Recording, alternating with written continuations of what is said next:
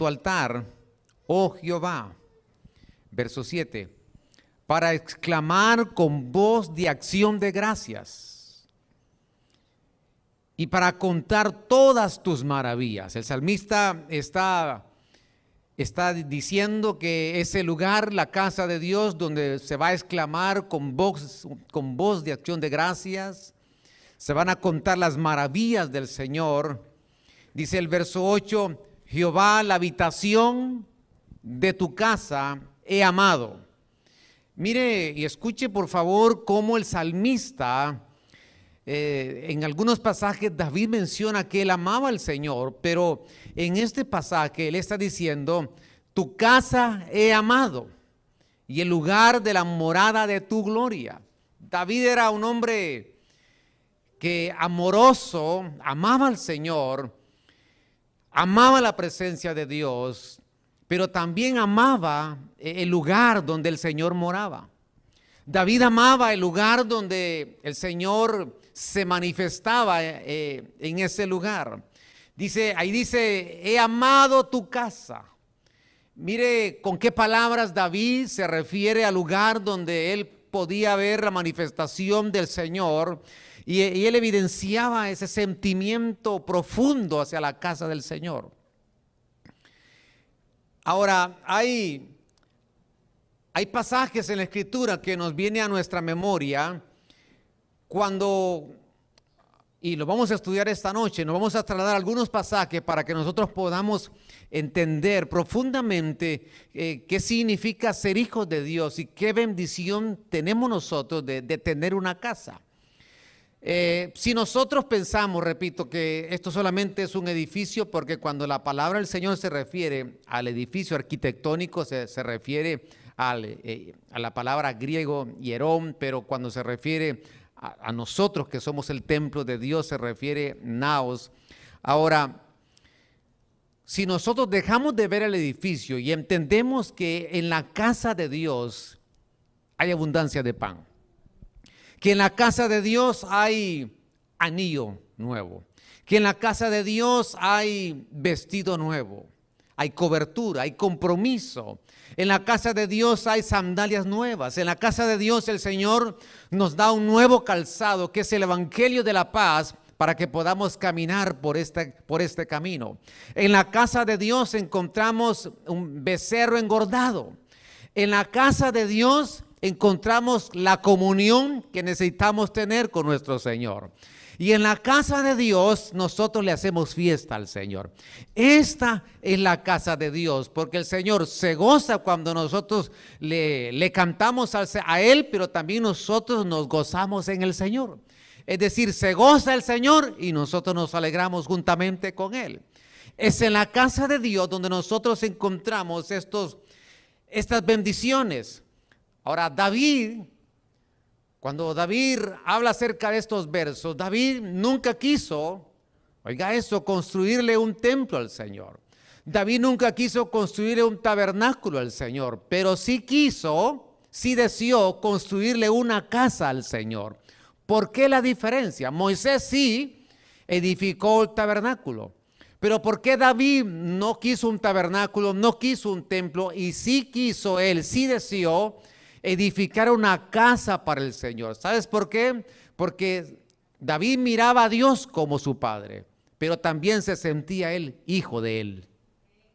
Y cuando nosotros nos sentimos hijos de él, reconocemos que este lugar es una casa para el Señor, porque Él habita aquí en medio de la alabanza de su pueblo. Y aquí hay un pueblo que sabe adorar al Señor. Y aquí hemos venido esta noche porque hemos reconocido que esta es la casa del Señor, porque nos sentimos hijos, porque le vemos a Él como nuestro Padre. Permítame llevarle a unos pasajes, porque en la escritura, en el libro de Salmos capítulo 27, verso 4 dice, una sola cosa he pedido.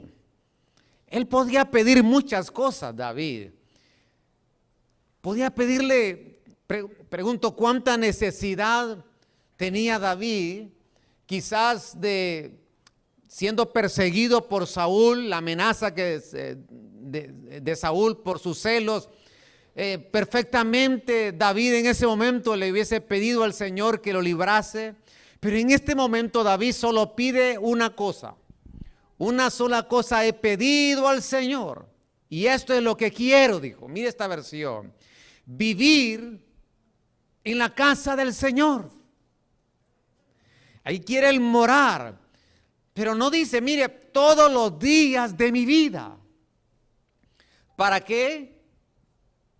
Para gozar de la dulzura del Señor y contemplar su templo, contemplar su hermosura. El pedido, una cosa he deseado. Hay versiones que dicen una cosa he demandado, quizás la traducción, pero veo el, deseo profundo de David, que esa era su petición, que ese era su anhelo. Eso es lo que él pedía al Señor. Es decir, David le decía, Señor, yo no quiero que, no quiero tener ningún obstáculo para venir a tu casa, Señor. Yo no quiero tener ningún problema para venir a tu casa, Señor. Te lo pido, Señor. Te pido, Señor, que yo quiero vivir. Eso es lo que yo quiero. Yo quiero vivir en tu casa. Ahora, ¿qué sentimiento más profundo de David? Sin duda alguna, David no solamente amaba a Dios, sino que también amaba la presencia de Él, pero también amaba la casa de Dios. Y Él dice, yo quiero vivir en tu casa porque yo quiero gozarme, yo quiero disfrutar de la dulzura, es decir, en la casa del Señor. El Señor nos hablaba hoy en la profecía acerca de, la amargura, de cuidarnos de la amargura, porque es en la casa de Dios donde vamos a obtener la miel que el Señor tiene para nosotros. Es en la casa de Dios donde vamos a encontrar la dulzura. Es en la casa de Dios donde vamos a obtener la fuente de agua de vida para endulzar nuestra vida. El salmista en otra versión dice también, Dios mío, solo una cosa te pido, solo una cosa deseo. No sé cuáles son tus deseos, no sé cuál es lo que tú le pides al Señor, pero le dice en esta versión, déjame vivir en tu templo todos los días de mi vida para contemplar qué? Tu hermosura y, buscarte, como dice, en oración. Mire las diferentes versiones, es decir, en la casa de Dios, es el lugar donde venimos a contemplar. Ahora quiero eh, darle el detalle de esas palabras porque en diferentes versiones entendemos que David lo que quería era buscar al Señor. David le decía, Señor, yo quiero buscarte porque cuando nosotros buscamos a Dios, siempre vamos a salir bendecidos. Cuando yo busco a Dios, yo voy a salir bendecido. Eso significa buscarle a Él. Aquí venimos a buscarle a Él. Eh, parece sencillo, pero yo le insisto en esto porque Hace algunos años me decía un hermano pastor, eh, hoy no debo de faltar al culto, qué bueno, me da gusto y que, vas a estar ahí, porque necesito eh, cobrarle a alguien, me dijo. Entonces, yo lo quedo viendo y le digo, entonces, ¿a qué vas? Bueno, bueno con la mirada creo que él me entendió, porque hay veces que las personas eh, vienen con diferentes propósitos, pero nuestro propósito primordial es venir a buscarle a Él. Porque cuando yo le busco, yo obtengo una bendición de Dios para mi vida. David decía, una cosa te pido, que yo viva, que yo pueda morar, que yo pueda habitar en tu templo. Cuando uno falta al templo, es cuando más gloria hubo. Cuando nosotros, cuando tenemos obstáculos para venir a la casa de Dios, es porque el enemigo ha olfateado algo que Dios tiene una bendición grande para tu vida. ¿Qué, qué principios? Porque el Señor quiere que nosotros estemos en su casa. El Señor quiere que nosotros vengamos y nos congreguemos y claro, el enemigo va a buscar obstáculos, tropiezos, para que el creyente deje de, congregarse. Pero qué maravilloso que nosotros estamos aquí esta noche. David decía, Señor, yo quiero estar en tu casa porque quiero contemplarte. Yo veo a un David enamorado de, de Dios. Porque cuando alguien está enamorado, usted, usted ha visto los, bueno, los enamorados. El enamorado, fíjese que está así, viéndolo, contemplando, y está como la mirada perdida y viene, ¿estás aquí? Sí, sí, aquí estoy, pero eh, está con una mirada perdida porque no lo deja de ver, está, está ahí contemplándolo, eh, sin duda alguna está, está enamorado. Cuando uno viene a la casa de Dios, uno viene a observar a Dios, uno viene eh, a contemplar lo hermoso que es el Señor, uno viene a ver al Señor, uno, uno viene a observar la hermosura de Dios, porque Dios es hermoso. Nuestro amado es contado entre diez mil. Nuestro amado es hermoso y sus manifestaciones son hermosas. Cuando tú sientes, cuando tú entras, cuando el Señor entra a tu vida y contemplas la hermosura, contemplas las manifestaciones del Señor en, en su casa, eso es algo hermoso estar en la casa y más hermoso es verle a Él. David decía, yo quiero ir porque yo quiero contemplarte. Yo no voy a ver otro rostro. Yo quiero verte a ti. Estoy tan enamorado que no quiero apartar mi mirada de ti, Señor. Hay versiones que también dicen, en estos pasajes que leímos en el salmista, en los pasajes de Salmos capítulo 27, verso 4, habla, dice, inquirir en su templo. Inquirir es como escudriñar, inquirir es como investigar.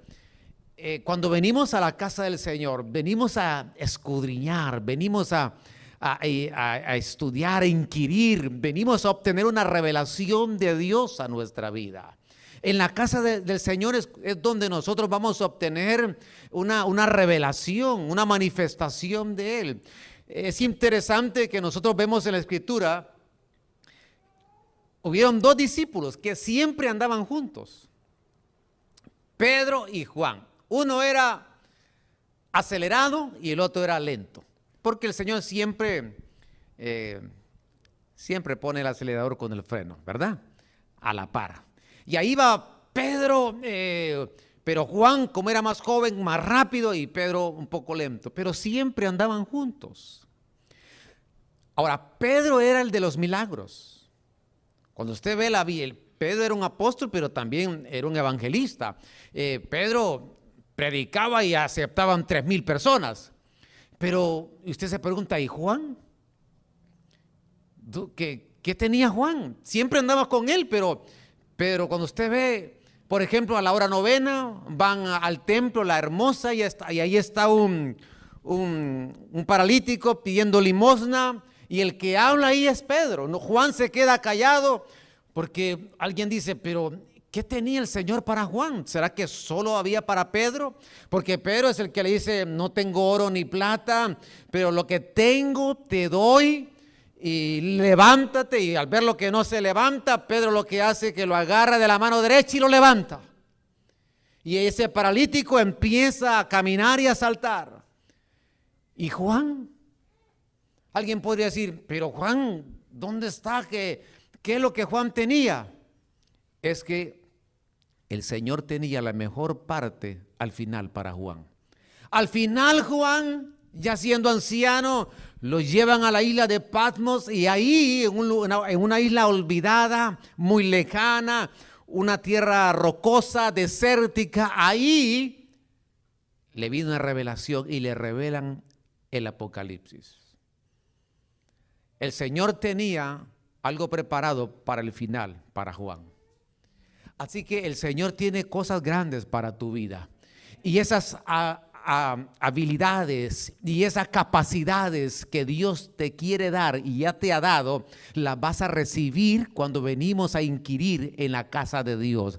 Aquí vas a recibir dotaciones. Aquí el Señor te va a capacitar para que tú puedas hacer la obra que el Señor te ha enviado a hacer. Es en la casa de Dios donde vas a poder examinar, escudriñar y ahí te va a revelar el Señor lo que tiene para tu vida. Le damos una ofrenda de palmas al Señor. Dios te está preparando para algo grande. Y eso grande lo vas a recibir en la casa de Dios. Pedro cuando le dijo a aquel hombre que estaba paralítico y lo levanta y vio la condición que era paralítico, Pedro se acordó y dijo, a mí un día el Señor me rescató con su mano. Yo estaba para hundirme también en aquel mar. Y él recordó eso y dijo, así como el Señor hizo conmigo que me levantó cuando yo estaba hundiéndome, ahora yo voy a levantar a este. Significa que Dios tiene cosas grandes para tu vida porque el Señor quiere usarte. El Señor quiere usarte varón y mujer de Dios que estás aquí esta noche. El Señor quiere usarte, el Señor quiere que seas un vaso útil para su obra. ¿Cuántos decimos amén esta noche? ¿Cuántos lo creemos? Es en su casa que vamos a recibir esas habilitaciones de Dios. Ahora, ¿cuáles son los beneficios de congregarme? Entremos esta noche con ayuda del Señor. El Salmo 27, verso 5 dice, porque Él me esconderá, ¿a dónde? En su tabernáculo, en el día del mal. Oh, entonces, Efesios habla de un día malo.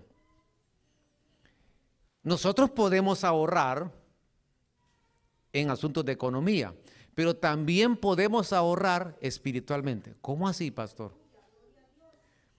¿Cómo podemos ahorrar espiritualmente? Bueno, dice la palabra del Señor que, que tenemos que ponernos la armadura de Dios para poder resistir en el día malo. Entonces, ese es el ahorro. ¿Dónde obtenemos esa armadura? En la casa de Dios. Ahí vas a recibir los suministros. Ahí vamos a recibir nosotros esa armadura para que cuando venga ese día malo podamos escondernos en su tabernáculo. El salmista dice, Él, Él me esconderá. Adán y Eva se escondieron entre los árboles en un lugar equivocado. Pero el Señor nos dice que Él no va a esconder en su tabernáculo en el día del mal. Eso es glorioso. Eso es esperanzador, eso es maravilloso porque dice que Él lo va a ocultar en lo reservado de su morada, sobre una roca te pondrá en alto. Significa que nadie te va a tocar, significa que el Señor te va a proteger, significa que el Señor va a hacer cumplir esas palabras que dice el salmista, que vamos a habitar bajo la sombra del omnipotente. ¿Por qué? Porque hemos puesto nuestro amor en Él y ahí estaremos seguros y ahí estaremos protegidos de la mano del cazador, del día malo. Es el lugar más seguro que nosotros podemos estar en la casa de Dios. A mí me llama la atención algo, que cuando usted lee personas que quieren esconderse de, las autoridades, ¿dónde se esconden? En los templos. No sé si usted sabía eso. Hay, gente que de pronto es perseguida por un asunto legal y, ellos se meten a, los templos. Lo interesante que la policía no entra. La, la, yo he visto la policía que entra lugares privados con órdenes de allanamiento, con un juez, pero respetan los templos. Y hay gente que está meses ahí. para ser protegido.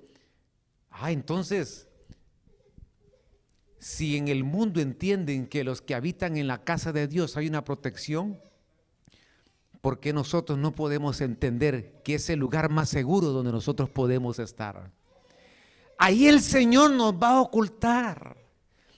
El enemigo quizás buscará hacerte daño, pero dice el Señor, yo te tengo protegido, yo te he ocultado en mi casa, en mi tabernáculo. Te tengo reservado ahí un lugar seguro. Aquí estaremos seguros. Aquí el Señor nos va a proteger. Aquí el Señor, en cualquier circunstancia que nosotros vivamos o, experimentemos en esta vida, cualquier situación, nuestra seguridad va a estar en la casa de Dios. Ahí vamos a sentir las alas del Señor. Ahí vamos a sentir el amor de Dios. Ahí vamos a sentir la cobertura del Señor. Ahí nos va a proteger el Señor. Amado hermano, Moisés ¿Dónde lo guardó el Señor? En la casa de Faraón. El enemigo lo andaba buscando, pero mírelo, ¿dónde lo escondió? En el mismo palacio de Faraón. El Señor nos, nos oculta para que nadie nos encuentre. Y nos pone en alto. En el verso 6 dice, luego levantará mi cabeza sobre mis enemigos que me rodean y yo sacrificaré en su tabernáculo como Él me va a esconder y como Él me va a levantar, va a levantar mi cabeza. Es decir, no vas a no vas a caminar con la mirada hacia abajo, viendo lo terrenal, viendo la inseguridad, el temor. Vas a levantar tu mirada a lo alto. Y dice la palabra del Señor que cuando Él nos levante, vamos a ofrecerle sacrificios de júbilo. Aquí venimos a ofrecerle sacrificios de alabanza al Señor, porque el Señor es el objeto de nuestra alabanza. Aquí venimos a cantarle, aquí venimos a entornarle alabanzas a nuestro Señor, porque cuando uno está protegido y uno está guardado, lo que uno puede hacer es alabar y glorificar y engrandecer el nombre del Señor con nuestras alabanzas, con nuestras canciones, porque porque estamos cuidados porque nada nos tocará, porque nada nos hará daño cuando estamos escondidos bajo las alas del Omnipotente. Ahí vamos a decir esperanza mía. Ahí le diremos castillo mío. Ahí le diremos tú eres mi Dios. Yo puedo confiar en ti. Toda mi esperanza está en ti, Señor.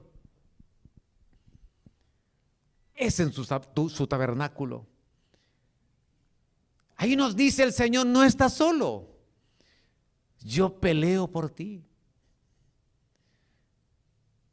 Porque cuando la gente se encuentra solo, algunas veces busca hablar con la serpiente, pero el problema no es quedarnos solo, el problema es con quién hablamos, porque hay gente que en la soledad habla con la serpiente, pero cuando estamos solos es el momento de buscar a Dios y hablar con Él y vas a oír la voz de Dios. En ese momento, en ese momento de la soledad, vas a escuchar la voz de Dios que te dice, yo no te he dejado, yo nunca te voy a dejar y nunca te voy a desamparar.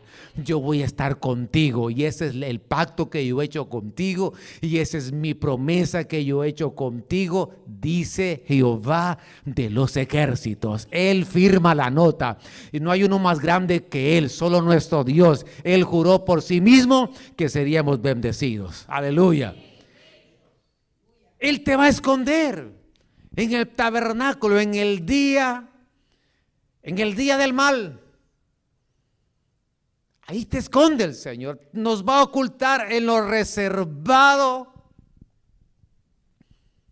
de su morada.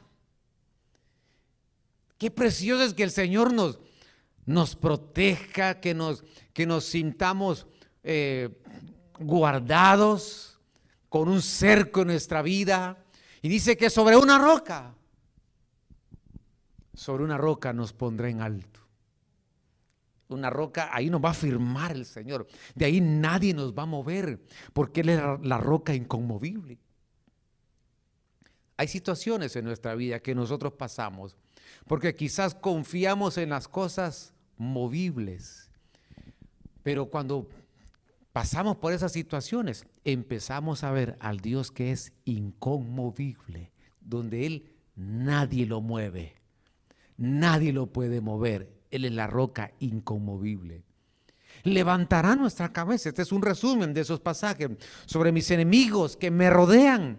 Y yo voy a sacrificar en su tabernáculo júbilo, cantaré y entonaré alabanzas al Señor. Ahora, Hebreos 10:25 dice, no dejando de congregarnos. Esa palabra es episinagoge, solo muy pocos versos en la Biblia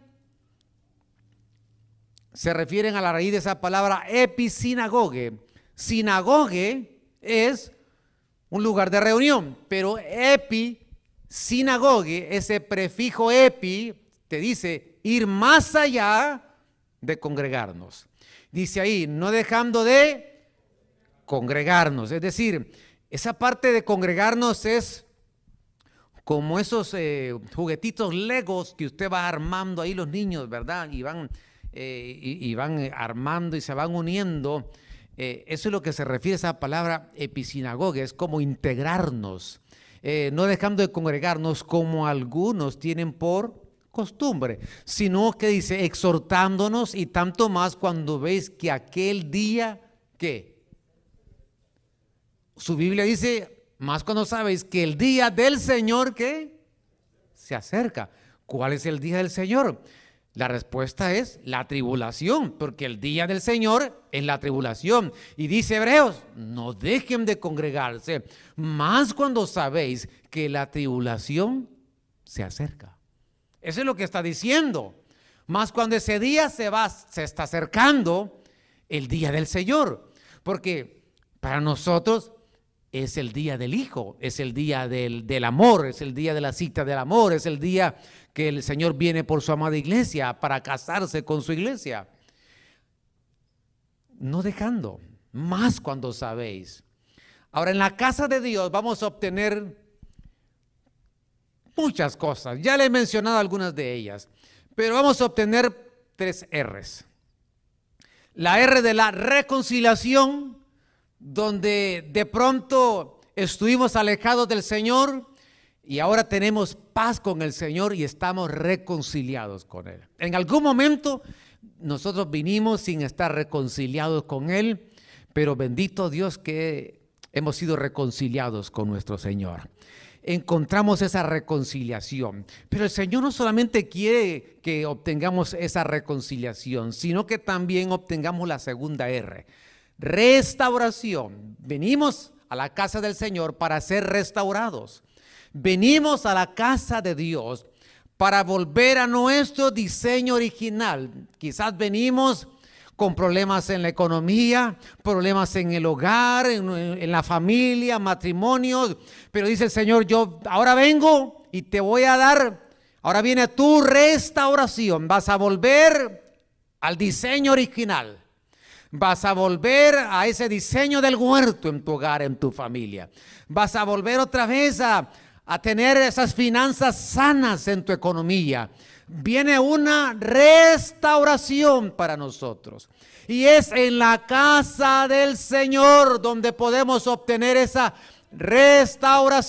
Tenemos que retornar al huerto de Dios. Y este es el huerto de Dios donde encontramos deleite, donde la voz de Dios la podemos escuchar, donde el Señor se pasea en medio nuestro y podemos sentir la presencia del Señor. Qué maravilloso es estar en la casa del Señor.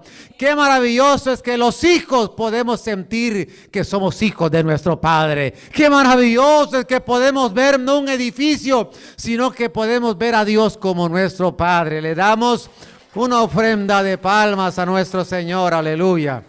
Esta es la casa de nuestro Padre. Y aquí habitamos sus hijos. Pero también la tercera R es la restitución. La restitución es porque el enemigo cuando estuvimos en el mundo nos robó muchas cosas. Y de pronto dice el Señor, bueno, ahora viene tú, restitución. Te voy a restituir lo que el enemigo te robó. Dice la palabra, yo restituiré los años. Algunas veces no sé cuántos años usted estuvo en el mundo y quizás la juventud estuvo ahí, eh, se la dio al enemigo y ahora dice el Señor, yo te voy a restituir esos años. Esos años que se los entregaste al mundo, ahora viene una restitución en tu vida. Y usted mira, pastor, pero usted no sabe la edad que tengo, pero aquí estamos Solo jóvenes de 99 hacia abajo. ¿Cuál? Y los demás, a ver, aquí hay jóvenes de 99 hacia abajo.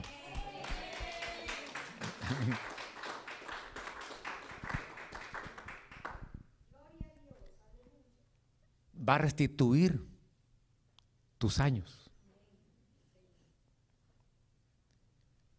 El Señor hizo un milagro en Sara. Porque cuando Sara va a Egipto, 75 años, por ahí llegando a los 80 años, ¿y cómo la miraban a Sara? Hermosa, ah, hermosa, a esa edad. Es porque el Señor hizo un milagro de restitución. Restauró los años y empezó los años no se le miraban a Sara. Cuando nosotros estamos en la casa del Señor, el Señor restituye nuestros años. Y la gente te va a decir, pero qué, joven se ve usted. ¿Qué está haciendo? Eh, dígame que, cuál es la crema, eh, dígame eh, qué se pone por las mañanas. Y es que no se dan cuenta que cuando nosotros venimos a Cristo, le entregamos nuestras cargas al Señor. Y nuestros problemas ya no son nuestros. El Señor toma control de ellos. Le damos un aplauso al Señor, aleluya. Porque, hermano amado, amada hermana, los problemas envejecen a las personas. Cuando no tienen a dónde ir, cuando no tienen la salida a sus conflictos en su alma, se evidencia en su, en su rostro. Pero nosotros sabemos a quién acudir. Nosotros sabemos con quién hablar. Nosotros sabemos a quién ver y mirar. Nosotros sabemos a quién alzar nuestra mirada y es a los montes de donde viene nuestro socorro. Esas tres R nosotros las encontramos en la casa de nuestro Padre. Es una, no cabe duda que es una bendición que nosotros estemos en la casa de Dios. Ahora, sigamos adelante con la enseñanza, porque quiero hablarle de, por lo menos tres escenarios. Bueno, realmente aquí comienza la enseñanza, lo demás era introducción.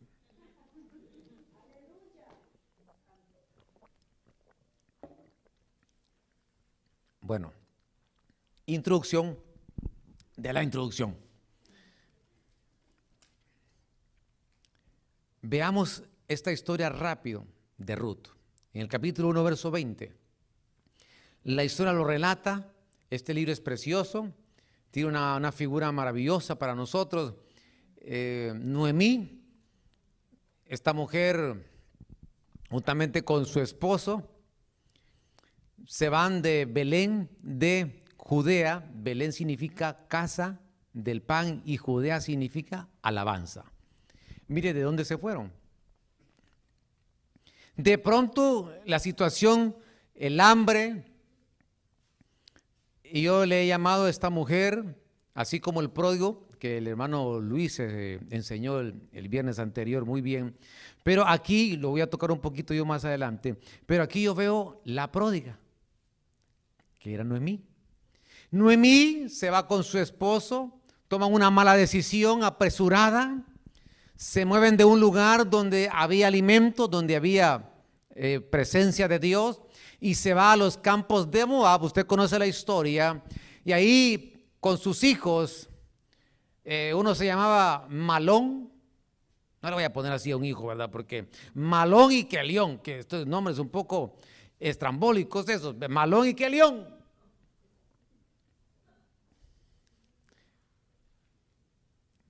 Le iba a decir algo, pero se puede reír mucho. Es que yo le conté a mi familia unos días que de pronto alguien miró aquí, que estuvo algunos años en Estados Unidos, y siempre miraba un site que decía US Mail, US Mail. Llegó a su país y al primer hijo que tuvo le puso Usmail. Y así le puso, Usmail. De tanto que miraba aquí que US Mail, US Mail. Puros, el, el Postal Service ahí lo miraba cada rato y dice, Usmail le voy a poner, dijo. Entonces, es que hay gente que le pone un poco, los nombres un poco extraños, pero mire, ellos están ahí 10 años. Y en esos 10 años se le mueren sus hijos, su esposo. Y ahí aparece en la escena Ruth, la moabita, usted conoce muy bien, no se quiere ir. Le dice, tu Dios será mi Dios. Y de pronto adopta y reconoce al Dios que tenía Noemí. Y ahora deciden después de 10 años regresar a la casa del pan. Entonces, la casa de Dios es un lugar donde hay pan en abundancia. En la casa de Dios hay pan en abundancia. Aquí el Señor nos alimenta. Aquí el Señor nos va a nutrir. Y es en la casa del Señor que nosotros podemos obtener ese alimento. Y ellos regresan y ahora ya regresa y dice, miren lo que dice estos versos. Y ella le respondía, no me llaméis Noemí. Noemí significa que placentera, jovial, sonrisa. Sino llamadme Mara porque en grande amargura me ha puesto el que todopoderoso. Yo le pregunto, Noemí decía eso, que Dios la había amargado, pero quien se había salido de la voluntad de Dios, ¿quién era? Ella. Entonces hay gente que se sale de la voluntad de Dios y culpa a Dios de su condición. Y ahora Noemí dice, no me llamen Noemí, sino que llámenme Mara porque estoy amargada. Pero ella regresa a la casa del pan, ella regresa a Belén de Judea, y es en Belén de Judea donde el Señor le devuelve la sonrisa. Es en la casa del pan, al regresar, es que ella recupera la sonrisa y se vuelve una mujer jovial, placentera. ¿Sabe dónde se quita la amargura? En la casa de Dios. Es en la casa de Dios donde el Señor nos da de probar su preciosa miel. Para que nosotros podamos tener dulzura en nuestra vida. La amargura es algo muy peligroso en la vida del creyente. Porque la Biblia habla que hay una raíz de qué? De amargura. Entonces, si es una raíz, antes no fue raíz. Quizás fue un rencor, resentimiento, una rebelión y fue involucionando hasta que se enraizó. Ahora, cuando dice, cuando una raíz brota, dice que contamina a otro. ¿Usted ha visto esas raíces cuando salen de la tierra? Y quiebran hasta el cemento, los cercos, y empiezan las grietas en el cemento. ¿Qué Qué tremendas esas raíces, cómo pueden brotar. Empiezan a querer destruir. Eso es lo que provoca la amargura. Por eso el Señor dice que nosotros permanezcamos en la casa de Él. Porque ahora Noemí viene amargada, pero el Señor le iba a transformar esa amargura en alegría. Y ahí usted conoce la historia como Ruth encuentra a ese esposo llamado Boaz y ahí tienen un hijo llamado Obed. Obed era el papá de Isaí, Isaí, papá de David, es decir, Obed el abuelo de David. Y Obed significa adorador. Y ahora mire lo que dice. Y le dieron nombre las vecinas diciendo, le ha nacido un hijo. ¿A quién? A Noemí. No dijeron Ruth. Le ha nacido un hijo a Noemí. Ah, aquella amargura que perdió sus hijos. Se salió de la voluntad de Dios, se alejó de la casa del pan, del Padre, pero ahora regresa para, para, una restauración en la casa del Padre.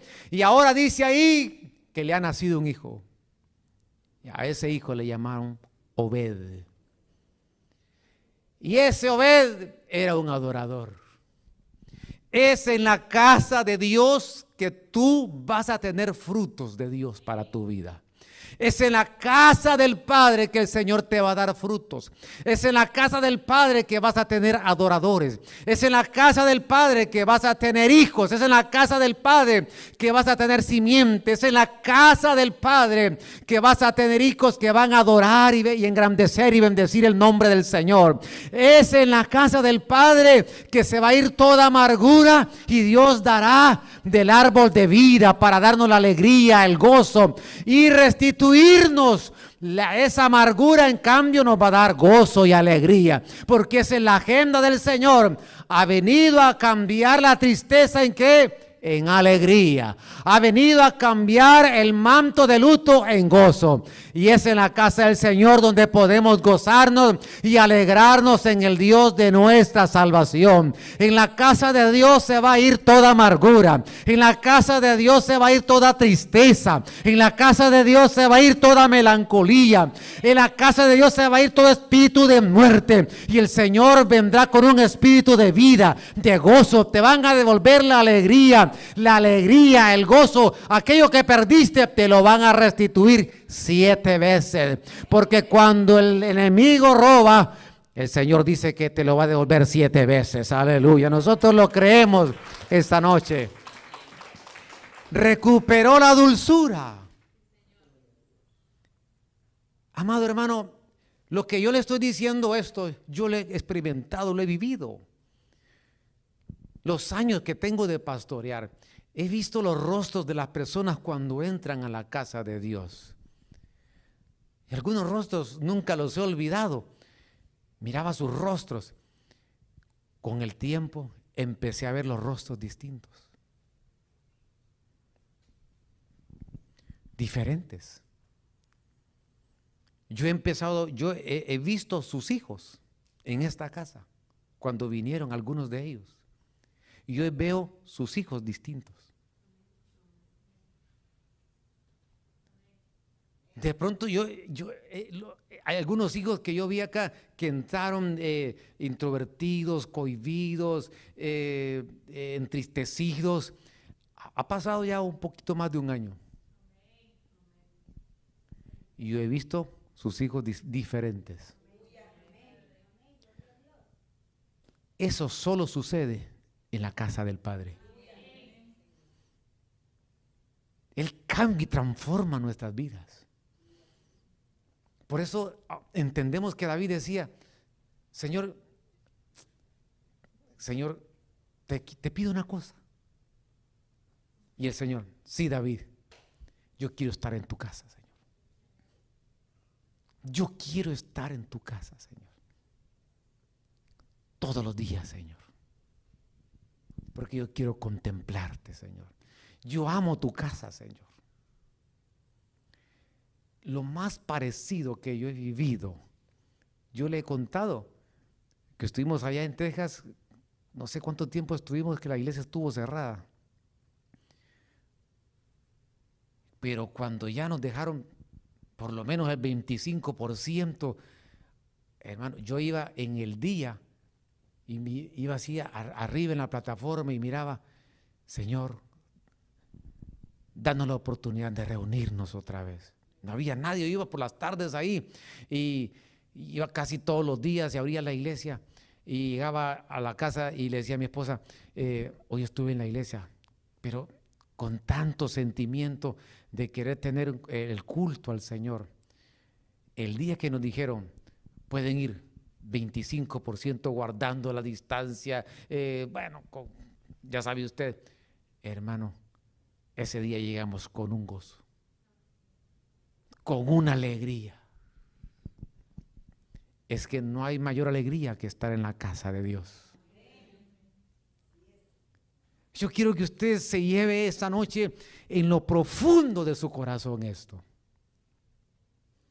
Que nosotros aquí venimos a buscarlo a Él porque el Señor tiene una bendición para nuestra vida. Me quedan diez minutos. Y me faltan los dos escenarios el escenario de, ese joven, ese hombre, ese hijo, que aunque la palabra pródigo no aparece en la Biblia, porque significa el que desperdicia, pero así le, le traducieron las traducciones pródigo. Este hijo, ¿dónde fue restaurado? En la casa de su padre. Él tomó decisiones equivocadas. En primer lugar, pidió su herencia antes de tiempo. No era el tiempo. Hay que hacer las cosas cuando son el tiempo de Dios. Hay que hacer las cosas cuando se tienen que hacer en Dios.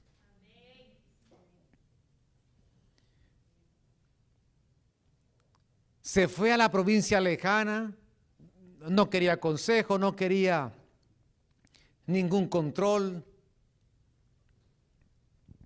malgastó su herencia en vicios. Él pudo haber trabajado, pero fíjese que no trabajó. En vez de trabajar, ¿verdad? Malgastó todo.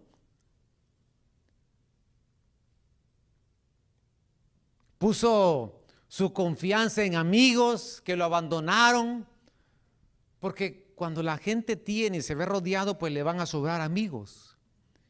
Pero él puso su confianza en los amigos, pero al final esos amigos cuando ya no tenía nada, lo abandonaron.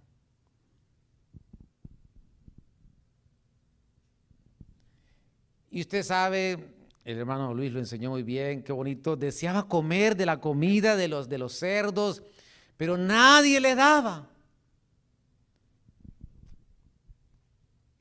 Pero hasta que deseó la comida de los cerdos, volvió en sí. ¿Qué situación? ¿Dónde, dónde estuvo este trato y esta decisión equivocada? Porque ya vimos la, pródiga, Noemí. Ahora el pródigo se va de su casa. Pero necesitaba retornar y regresar a la casa de su padre. Se fue a un lugar lejano. Nosotros nunca hay que alejarnos del Señor. Una vez más, nunca hay que alejarnos del Señor. Porque fuera de su casa es un, es un lugar de dolor, de angustia, de aflicción. Es un lugar separado del Padre. La restauración de este hombre ocurrió en la casa de su padre. He visto tantos, tantas experiencias. Hace años eh, yo le decía a alguien, mira, no te vayas, no, no, no te alejes, eh, esto va a pasar, eh, no, no te desanimes. Uno como pastor, hermano, y eso fue hace algunos años. Y, al final, pues no escuchó y se fue. Fíjese que eh, era, tocaba un instrumento y ya con los años ya lo vi que venía de regreso. Pero ya venía, fíjese, ya venía con un problema en su pie. le habían pegado un balazo en el pie. Desde ahí le pusieron el hombre bala. Y yo le decía, ¿y ahora qué dice? No, ahora no me voy, pastor. No me voy a salir de su casa. Porque fuera de la casa del Padre no vamos a encontrar esa restitución. Yo quiero darle este verso, y creo que aquí me voy a quedar, capítulo 15, verso 17. Y volviendo en sí, dijo, ¿cuántos jornaleros? Oiga bien esto, en la casa de mi padre tienen abundancia de qué? De pan. ¿Quién es un jornalero? Un jornalero es aquel que no es permanente en un trabajo, sino que trabaja por un tiempo y se regresa. Él tenía siervos, pero también tenía jornaleros. Pero él se comparaba, oiga esto, ni siquiera con los siervos, se comparaba con los jornaleros. Y él dijo, en la casa de mi padre hay abundancia de pan, yo aquí perezco de hambre. Y aquí me voy a quedar porque ya no me queda tiempo. Pero el pródigo escuchó la música. Oiga esto.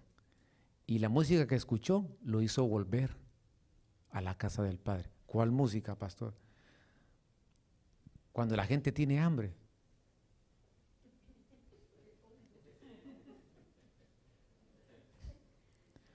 Uno está a la par de la gente y dice, uy, ¿qué le pasó? Ah, no, es que, no, no, no, comí mucho hoy. Ah, ok. Eh, hay una música ahí. Algunos escuchan como sonidos de gatos ahí, eh, eh, hermano, pero al final son sonidos. la música que sentía el pródigo lo hizo volver en sí. Y él dijo, no es posible que esté yo aquí si en la casa de mi padre hay abundancia de pan. El Señor nos va a alimentar siempre en su casa.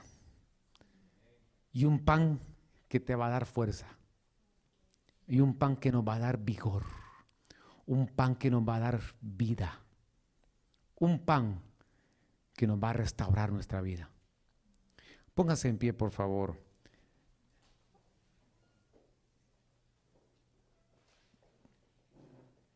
Porque es en la casa del Padre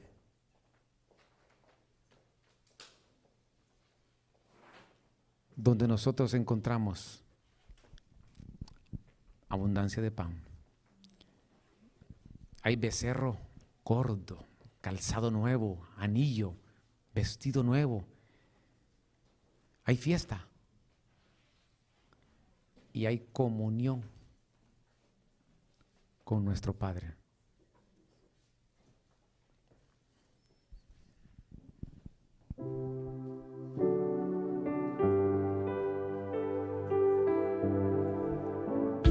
Gracias por habernos acompañado. Esperamos que la administración de la palabra haya sido de bendición para tu vida.